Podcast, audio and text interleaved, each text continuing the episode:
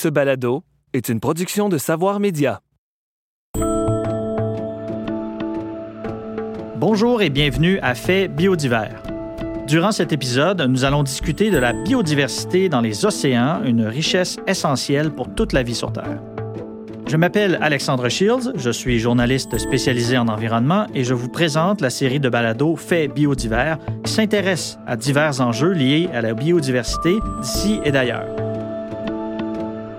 Les océans ne couvrent pas moins de 70% de la surface de notre planète bleue et ils abritent une très grande biodiversité animale et végétale. Cette richesse de la vie sous-marine est d'ailleurs essentielle pour l'alimentation de centaines de millions d'êtres humains dans le monde. Les océans produisent aussi plus de la moitié de l'oxygène qu'on respire et ils absorbent énormément de carbone. C'est donc un élément essentiel pour lutter contre la crise climatique. Les milieux marins sont pourtant toujours très peu protégés, même si la communauté internationale s'est engagée à faire beaucoup mieux. Reste que depuis plusieurs années, les scientifiques pointent constamment vers un effondrement des stocks de poissons et des autres ressources de la mer.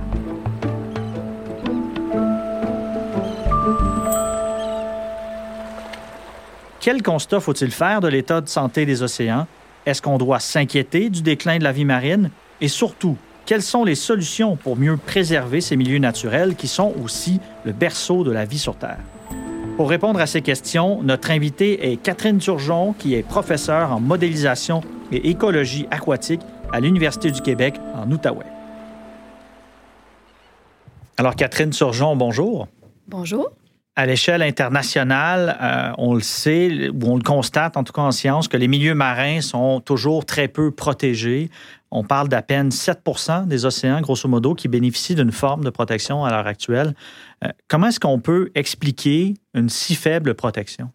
Ben, je reviendrai peut-être un peu sur le constat puis la, réalité. Qu'est-ce que représente ce 7 %-là?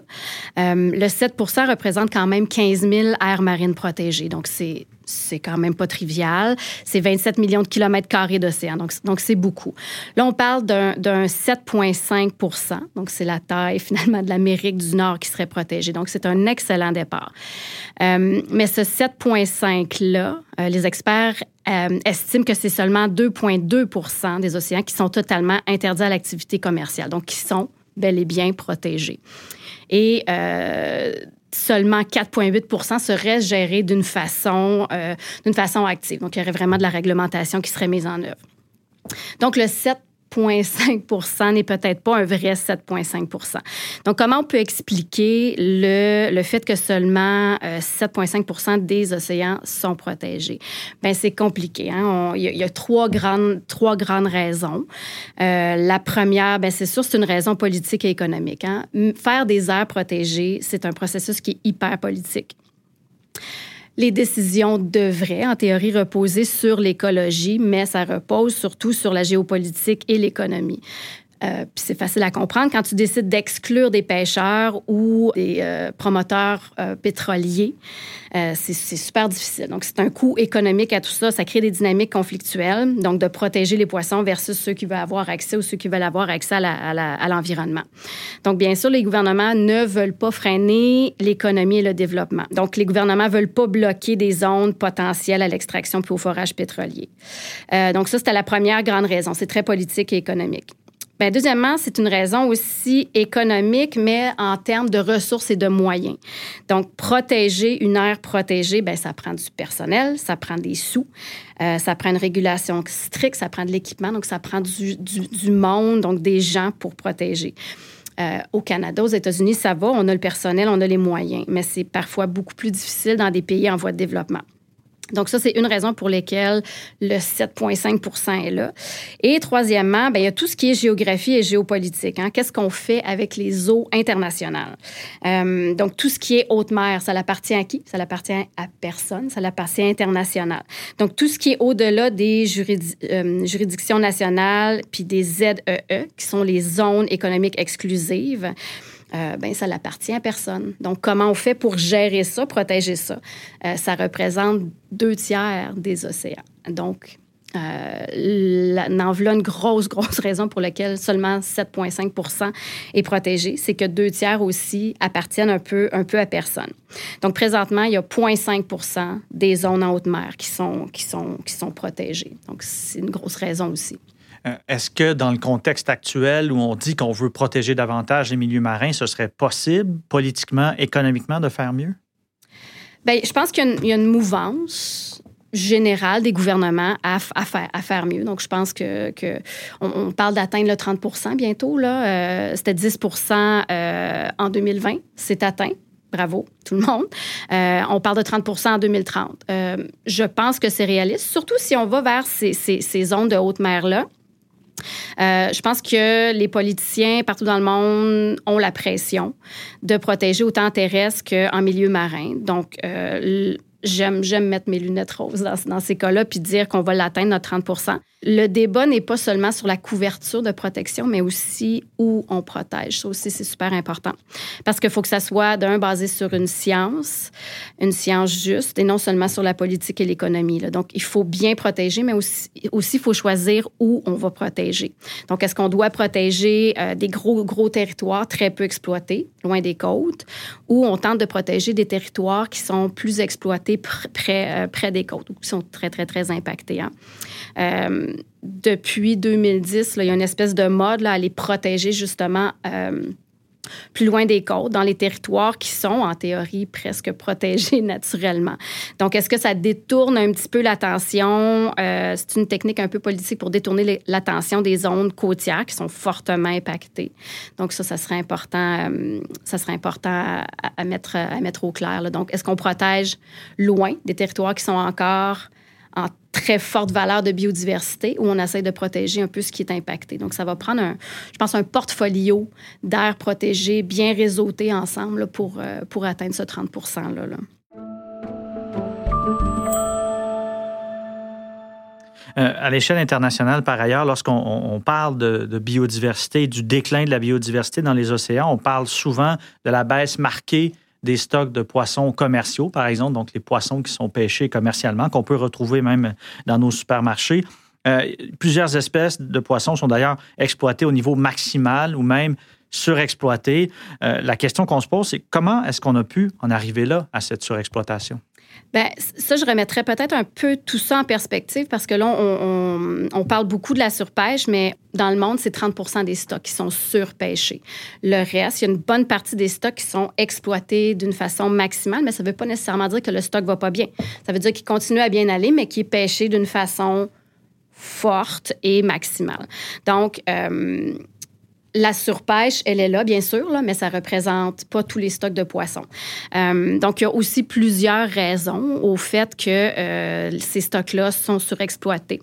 Une des choses les plus importantes à, concevoir, c'est qu'on gère pas, euh, quand on parle oh, gestion des ressources, on gère pas vraiment la ressource. Le poisson se gère très bien tout seul. On gère les humains qui vont exploiter cette ressource-là.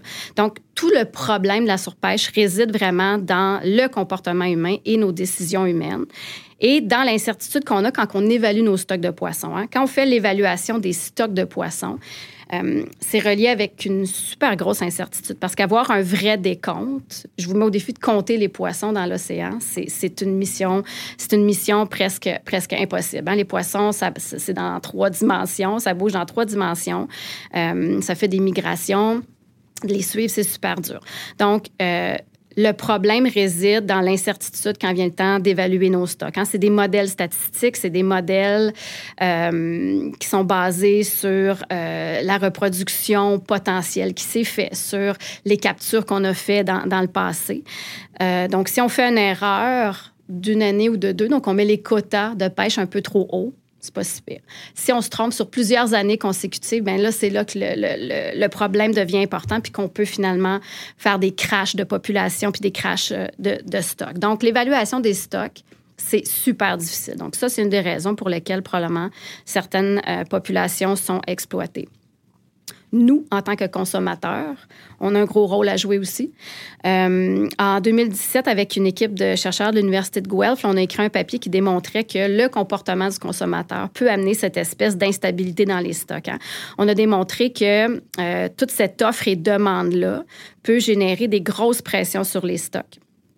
Euh, ce qu'on s'est rendu compte, c'est que les gens sont prêts maintenant à cause que la qualité de vie a augmenté, l'argent a augmenté un peu partout aussi. Donc, les gens sont capables de tenir une pêche à bout de bras, donc d'avoir, euh, de payer des prix très élevés pour très peu de stock. Donc, le pêcheur va continuer à exploiter à fond parce qu'il rentre quand même dans, son argent. Donc, ça, ça peut vraiment compromettre les stocks. Et pas juste les stocks, mais aussi tous les, systèmes sociaux. Hein. Se fier à ce, petit signal-là. Donc, quand on, on, commence à payer très cher pour du poisson, c'est signe habituellement qu'on est en train de créer un crash, un crash de la population. Donc, notre comportement en tant que consommateur est super important. Donc, ne pas privilégier des stocks très, qui, sont en train de, descendre, bien sûr. Et euh, je vous dirais que le troisième, et qui, est probablement le pire fléau des raisons euh, qui nous amène à, surexploiter certaines euh, populations de poissons, c'est tout ce qui est subvention nuisible à la pêche. Euh, des scientifiques de l'Université de Colombie-Britannique, dans un article en 2019, euh, ont montré que 22 milliards de dollars sont, sont dépensés présentement en subventions dites nuisibles. Donc, 63% de ce montant-là euh, vient soutenir l'industrie mondiale, mondiale de la pêche. Donc, c'est beaucoup d'argent. Euh, ça finance surtout, pourquoi c'est nuisible? C'est parce que ça finance surtout les coûts de carburant qui permettent aux pêcheurs d'aller de plus en plus loin en mer. Donc, c'est pas, c'est définitivement, euh, c'est définitivement pas soutenable. Donc, ça, il faut absolument arrêter ça, les subventions à la pêche. Euh, à elle seule, la Chine, qui, on le sait, exploite la plus grande flotte de pêche outre-mer au monde, a augmenté ses subventions nuisibles à la pêche de 105% au cours de la dernière décennie. Donc, c'est définitivement pas soutenable. On ne peut pas soutenir une économie de la pêche comme ça en subvenant, en donnant des subventions nuisibles comme ça. Donc, la surexploitation est un peu due à tout ça. Incertitude des stocks, le comportement du consommateur, puis subvention à la pêche.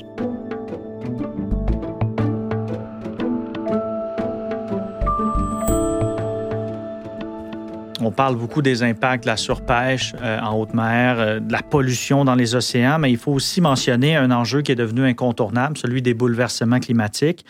Euh, on dit par exemple qu'avec un réchauffement d'environ 2 degrés Celsius, on pourrait perdre l'ensemble des récifs de coraux de la planète. Donc en clair, il y a péril dans la demeure, mais en quoi est-ce que le réchauffement du climat de la planète pourrait ajouter justement des pressions sur les océans? Bien, c'est on voit juste la pointe de l'iceberg. Hein. Je pense, le présentement, avec les réchauffements climatiques, ça va bien sûr exacerber toutes les pressions qu'on a présentement avec la surpêche.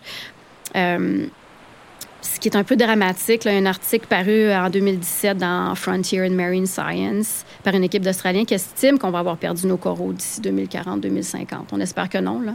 Moi, j'aime beaucoup mettre mes lunettes roses et dire qu'il va y avoir une adaptation, qu'on va, qu'on va, qu'on va s'adapter, mais c'est, c'est, définitivement pas reluisant. Les coraux ne vont, ne vont pas bien. Euh, par exemple, il faut faire attention parce que si on parle de, coraux et de récifs, les, bouleversements climatiques doivent être séparés en deux grandes catégories. Il y a bien sûr le réchauffement des eaux puis l'acidification des océans. Plusieurs pensent que euh, l'acidification des océans est due au réchauffement climatique, mais c'est plus dû au fait que le CO2 devient super abondant dans l'atmosphère. On le sait depuis la révolution industrielle le dioxyde de carbone ou CO2 dans notre atmosphère a augmenté. Euh, et ce qui a causé une diminution du pH océanique de 0.1 de pH. Ça semble négligeable, 0.1 de pH, mais gardez en tête que l'échelle de pH est, logarithmique. Hein. donc, ça représente 30% euh, plus d'acidité dans l'eau, 0.1 euh, on sait que l'océan absorbe beaucoup, beaucoup, beaucoup de CO2. Mais à mesure que le CO2 augmente,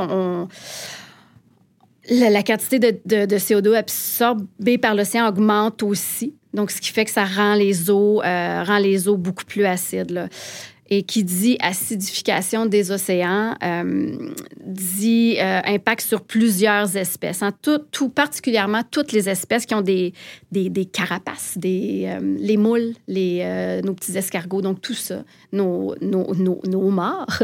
Donc, tous les organismes qui ont une carapace, des squelettes durs avec le calcium, ben, vont, être, vont être impactés parce que les ions carbonates, donc les ions calcium, vont, euh, vont se libérer quand il y a un excès d'hydrogène. Donc, plus c'est plus le pH est petit, plus l'eau est chargée en hydrogène, donc plus euh, il y a un risque pour nos, euh, les, petits squelettes de nos, nos, organismes à, à coquilles. Donc, et ça, et ça, ça inclut les coraux?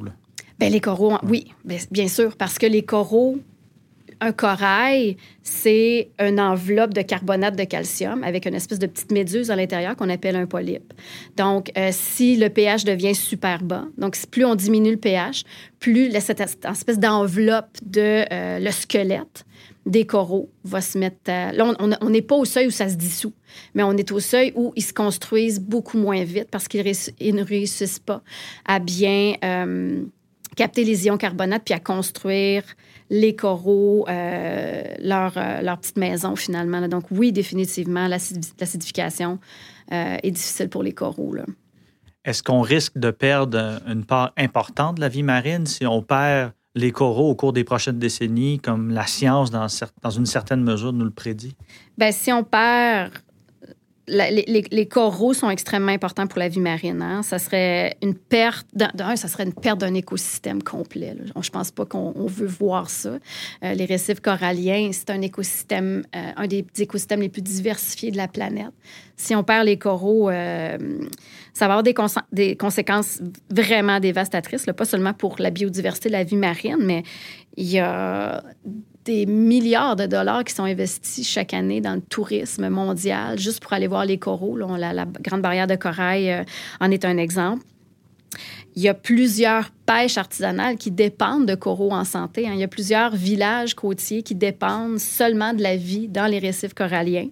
Euh, et ce qu'on, note aussi dans les dernières années, c'est qu'il y a des explosions de ciguatera, qui est une petite algue microscopique, un dinoflagellé toxique, euh, qui se loge dans les algues et qui viennent se poser sur les, récifs coralliens qui sont morts. Ces algues-là, euh, ces la ciguatera est ensuite broutée elle, est, elle reste euh, dans le corps du poisson qui peut être transmis à l'humain. Donc, il y a beaucoup d'intoxication de l'humain qui est due à la ciguatera parce que les récifs coralliens sont en train d'être tellement dégradés. Il n'y a plus de récifs. Les algues prennent toute la place. Donc, ça va être... Euh, il va y avoir des, dévastations au niveau euh, biodiversité économique, santé publique. Donc, c'est pas, ça ne sera, ça sera pas des petits enjeux. On veut pas, veut pas arriver là. La richesse des océans s'appuie aussi, en grande partie, il faut le dire, sur le plancton, donc le zooplancton et le phytoplancton, donc le plancton animal, le plancton végétal. Mais on constate un déclin assez marqué quand même du phytoplancton, donc du plancton végétal, qui est un, énorme producteur d'oxygène, mais aussi un capteur du carbone qu'on émet notamment à travers la combustion des énergies fossiles. Euh, en quoi est-ce que ce déclin du phytoplancton pourrait aussi avoir des impacts sur le milieu marin? Oui, c'est un excellent point. Hein. on l'appelle le deuxième poumon de la Terre, le, phytoplancton. Donc, le phytoplancton, c'est des algues microscopiques qu'on a partout dans, euh, les océans. Euh, puis les, patrons actuels suggèrent qu'il y a des bonnes diminutions de production primaire, donc de production de zooplancton à, travers, euh, à travers les océans. Donc, en 2010, il y a des chercheurs de l'Université de Dalhousie qui ont affirmé que la population mondiale de phytoplancton avait chuté de 40 depuis 1950 euh, et que il y avait une décroissance qui se faisait à un taux d'un par année là, à chaque année. Là les résultats ont été critiqués parce qu'ils étaient un petit peu trop dramatiques. Euh, ça a été extrêmement nuancé par la suite parce que c'est des patrons, le, phytoplancton des patrons spatials très, très précis. Donc, en haute mer, ça semble diminuer, sur les côtes, ça semble augmenter. Donc, il faut faire attention où on prend notre, notre mesure.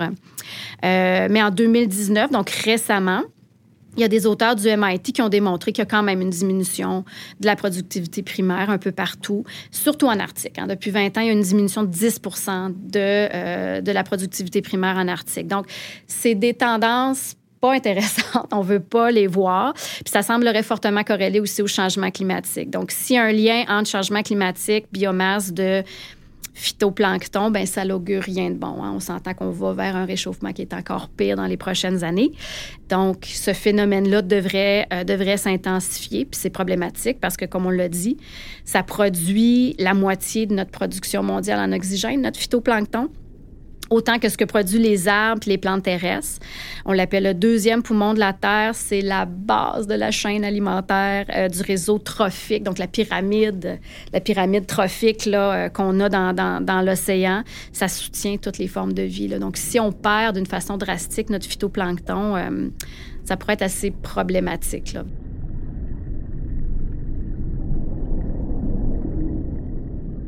On a énuméré beaucoup de menaces qui pèsent sur les océans, le réchauffement, la surpêche, l'acidification des eaux des océans, euh, la baisse du phytoplancton. Mais j'aimerais vous entendre, Catherine Surgeon, sur les solutions maintenant pour éviter justement le pire. Quelles devraient être les, les priorités, si on veut, au cours des prochaines années, des prochaines décennies? C'est une excellente question. Puis je pense que de continuer à bâtir un réseau d'air protégé au niveau mondial serait définitivement une priorité. Puis j'aimerais mettre l'emphase aussi qu'il n'y a pas juste une façon de protéger. On n'est pas obligé de tout mettre sous cloche de verre. On doit avoir une espèce de portfolio d'air protégé dans un beau réseau connecté qui va permettre à tous et chacun d'être content puis d'atteindre les objectifs de conservation et de développement. Hein, il y a des aires protégées qui sont très strictes où aucune activité peut être faite, des aires protégées euh, que l'UICN, donc l'Union internationale de la conservation de la nature, appelle de catégorie 5. Donc, on peut faire un peu d'exploitation soutenable des ressources. Donc, d'avoir un portfolio de réserves très strict, de réserves un petit peu plus permissives, bien connectées pour permettre le mouvement des gros, euh, des gros poissons migrateurs. Euh, ça, c'est vraiment une priorité au niveau mondial qu'on doit faire présentement. Une autre priorité, arrêter les subventions nuisibles à la pêche. Euh, c'est pas soutenable de permettre aux pêcheurs de continuer à exploiter en subventionnant, euh, à titre d'exemple, le carburant euh, pour aller de plus en plus loin en haute mer. Donc ça, ce n'est définitivement pas une façon de, euh, de rendre la pêche soutenable. Donc il faut cesser les subventions nuisibles à la pêche. Il faut aussi freiner le plus vite possible l'émission des gaz à effet de serre. Ça limite de freiner l'émission de gaz à effet de serre. On sait que ça va réduire le réchauffement climatique, donc va réduire le réchauffement de nos océans. Ça va aussi permettre de réduire l'acidification de nos océans, qui va permettre à nos coraux de continuer, on l'espère, à prospérer encore pour plusieurs années. Puis un point que j'aimerais peut-être soulever euh, dans nos priorités, on n'en a pas parlé aujourd'hui, ça serait de cesser l'utilisation du plastique à usage unique. C'est en train de devenir un fléau euh, dans les mers présentement. Donc, c'est un enjeu urgent. On produit 167 millions de tonnes de plastique à usage unique chaque année, puis 8 millions finissent dans l'océan. Donc, c'est énorme. Il y a plein maintenant de plasticules de plastique qui flottent dans nos océans. Et 92 euh, de ces particules-là, on les appelle les microplastiques, donc ils font moins de 5 mm de diamètre. Les animaux mangent ce plastique-là. Euh, et ça fait que ça se retrouve dans la chaîne alimentaire, le réseau trophique. Euh, donc, on ne veut pas venir avoir des problèmes reliés au plastique. Donc, ça aussi, c'est vraiment un fléau présentement dans les océans. Il faut arrêter l'usage unique du plastique. En attendant que la volonté politique soit pleinement au rendez-vous et qu'on arrive avec des mesures plus musclées pour protéger les milieux marins, comme consommateur, est-ce qu'on a un rôle à jouer? Euh, est-ce que, par exemple, certains soulèvent la question, est-ce qu'il faudrait carrément arrêter de manger du poisson? Non. non, arrêtez pas de manger du poisson parce que le, le, poisson et le fruit de mer, les fruits de mer, c'est extrêmement nutritif. Hein. C'est une super bonne source de protéines. C'est plein d'oméga 3. C'est délicieux. Et euh, comparé aux autres sources de protéines animales, ça produit euh, pas ou très peu d'effets, d'effets de gaz à effet de serre. Euh, on sait, l'agriculture, c'est le plus grand moteur de la perte d'habitat et de biodiversité sur la planète. Et c'est responsable de un tiers des émissions de gaz à effet de serre. Donc, dans l'agriculture, j'inclus bien sûr l'élevage, l'élevage du, du bétail. Donc, euh, manger du poisson, puis là, je vais faire attention à dire à l'état sauvage, pas en aquaculture, présente beaucoup d'avantages par rapport à de la nourriture, de la, source de protéines animales terrestres. Hein.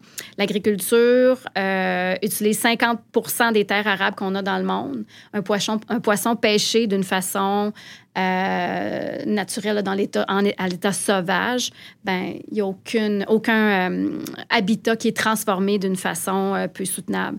Et l'agriculture utilise 90% de nos ressources en eau. Hein. On n'a pas ce problème-là avec les protéines. Euh, d'origine de, poisson. Donc, il ne faut pas arrêter de manger du poisson, mais il faut faire des choix intéressants en tant que consommateur. Hein. Donc, il y a une petite liste, il y a des petits devoirs que vous pouvez faire en tant que consommateur averti ne pas manger de fruits de mer ou de poissons qui proviennent euh, de pêches qui sont dites non soutenables ou non durables. Mais comment on fait? Il y a des tonnes de guides, des applications sur vos iPhones puis vos téléphones Android pour vous permettre de faire des bons choix autant quand vous allez à l'épicerie qu'au restaurant. Euh, la beauté de ces petites applications-là, c'est qu'ils sont spécifiques où vous vivez. Donc, les informations vont être hyper exactes.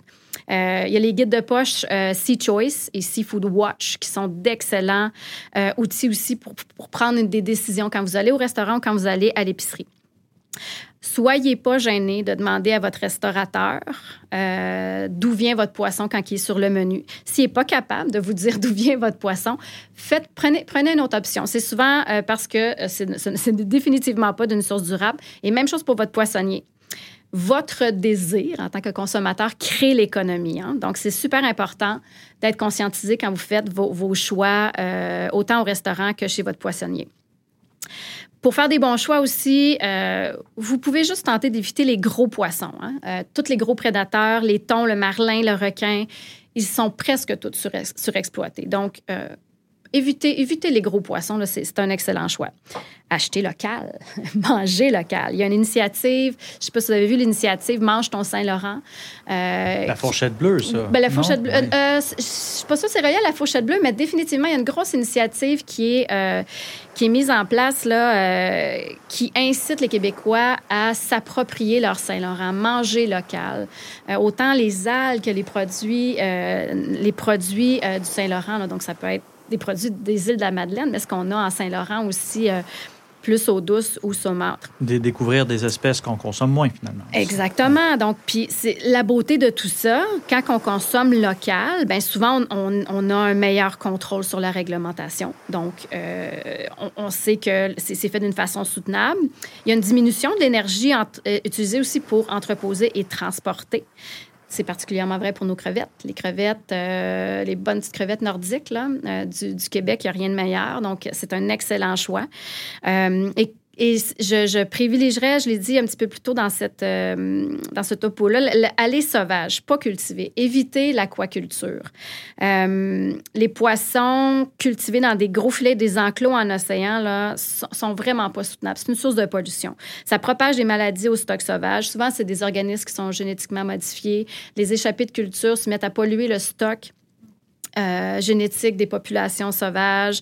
Ça crée un conflit aussi avec les pauvres phoques puis les baleines qui veulent aller manger à l'intérieur, qui brisent les filets, qui se font tuer par les, euh, les propriétaires des, des, des, enclos et des piscicultures.